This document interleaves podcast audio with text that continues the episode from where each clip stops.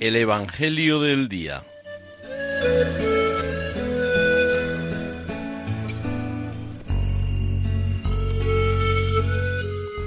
Del Evangelio según San Lucas.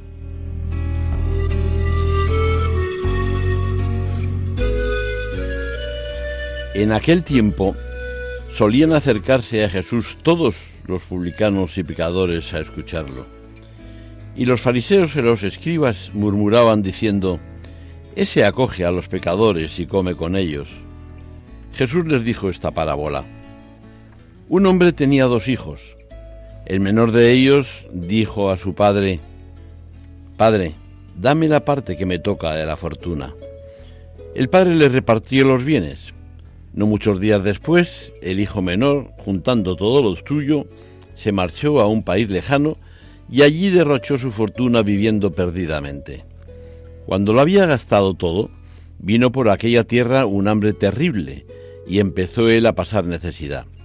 Fue entonces y se contrató con uno de los ciudadanos de aquel país que lo mandó a sus campos a apacentar cerdos.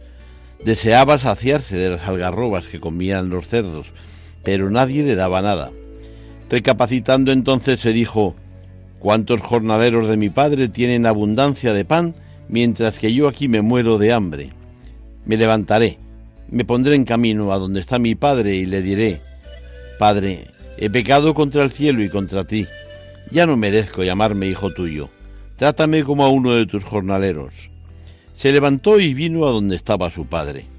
Cuando todavía estaba lejos, su padre lo vio y se le conmovieron las entrañas, y echando a correr se le echó al cuello y lo cubrió de besos. Su hijo le dijo, Padre, he pecado contra el cielo y contra ti, ya no merezco llamarme hijo tuyo.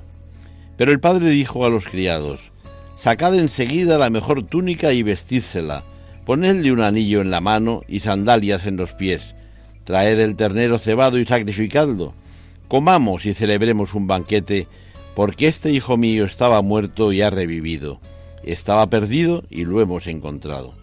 Y empezaron a celebrar el banquete. Su hijo mayor estaba en el campo.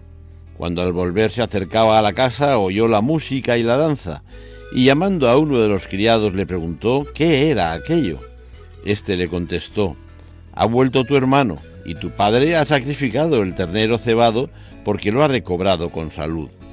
Él se indignó y no quería entrar, pero su padre salió e intentaba persuadirlo.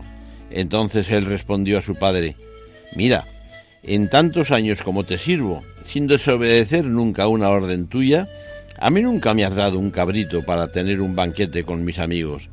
En cambio, cuando ha venido ese hijo tuyo, que se ha comido tus bienes con malas mujeres, le matas el ternero cebado. El padre le dijo, Hijo, tú estás siempre conmigo, y todo lo mío es tuyo pero era preciso celebrar un banquete y alegrarse, porque este hermano tuyo estaba muerto y ha revivido, estaba perdido y lo hemos encontrado.